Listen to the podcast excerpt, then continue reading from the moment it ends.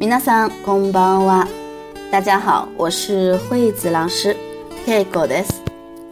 前两天发了一封推文，问了一下关于如何拯救帆船的友谊的问题，在后台收到了很多热心同学的回应，在这里先说声感谢。里面有同学提到，与其亡羊补牢，不如未雨绸缪，尽量建议做到不翻船为好。还特意跟我推了一部刚上画的神日剧。 私結婚できないんじゃなくてしないんです。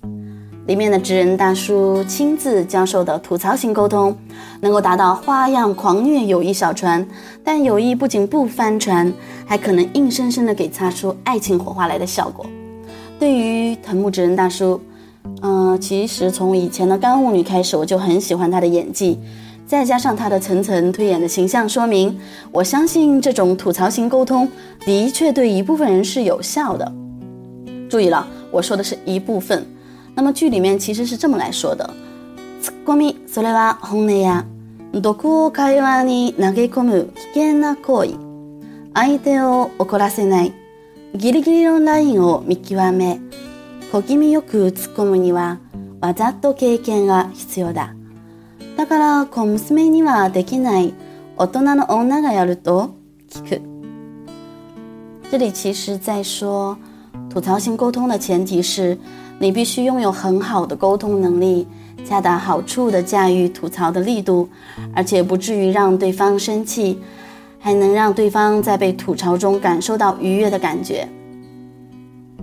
好吧，这些其实都是套路的了。 现在我给大家来解读一下职人大叔传授的这个其中的一个大招，并且尝试着跟大家解释一下背后的一些心理逻辑。它这里的大招其实就是一种磁力巴西 talk，我把它翻译成吊桥式聊天。具体的内容其实就是ツッコむ、とにかくツッコむ、やたらと絡む、そして揺さぶる、気があるのかと思わせ、して揺さぶる。 他为女主推演了一个例子，就是让女主在男方滔滔不绝说自己多厉害呀，经常出国出差的时候吐槽他：“你这是炫耀吧？”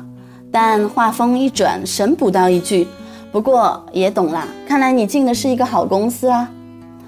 而对方说自己喜欢在家里做饭的时候吐槽他：“你这也是炫耀了啦。”但同时话中有话的暖了一下场，说。你这种炫耀是经常用来约女孩子上家里吃饭用的吧？更绝的是，如果冷场了，也就是对方无话可接的时候，也能去吐槽对方的外貌，越看越觉得长得像猫啦，而且性格也无拘无束的。当对方误以为这句话中代表一种自己可能被喜欢的感觉之后，却又调皮的补上一句：“不过我还是喜欢狗多一些了啦。”同样是连续的吐槽。但是每一句话中都没有让对方感觉到有劲，反而充满了野性和智慧的感觉。其实从心理学来看，背后的逻辑就是，人的本能是自我保护，安全至上，所以对于安全的交谈是往往没有兴趣的，或者不会留下深刻的感觉。相反，对于危险信息，也就是说与一般情况不一样的这些吐槽。或者叫做反差信息，会特别的引起大脑的关注，造成一种兴奋，而这种刺激心跳加速的危机感，发生于异性一起聊天的时候，就会产生一种类似于恋爱的感受了。而且吐槽的收尾，都是以非吐槽的形式回归到一个好的印象的结论，例如你进了好的公司呀，你这样做也应该挺受女生欢迎的吧之类。另外，知人大叔还教会了一些利用吐槽对方身上的物品作为开头，延伸到从另外一个角度美化对方的效果，还有一些突然的身体接触带来的动作层面的吐槽，让谈话通过更意外的形式产生反差信息。大家如果有兴趣的话，可以去追一下这部日剧。其实惠子老师本来想跟大家说点正统一点的沟通技巧的，不过无所谓啦，偶尔也没心没肺一回吧。好了，今天就到这里了。我是听我说东营的惠子老师，下期推送会在下周三周，嗯，下周三晚上九点，请大家继续支持哦。对吧，么哒来世。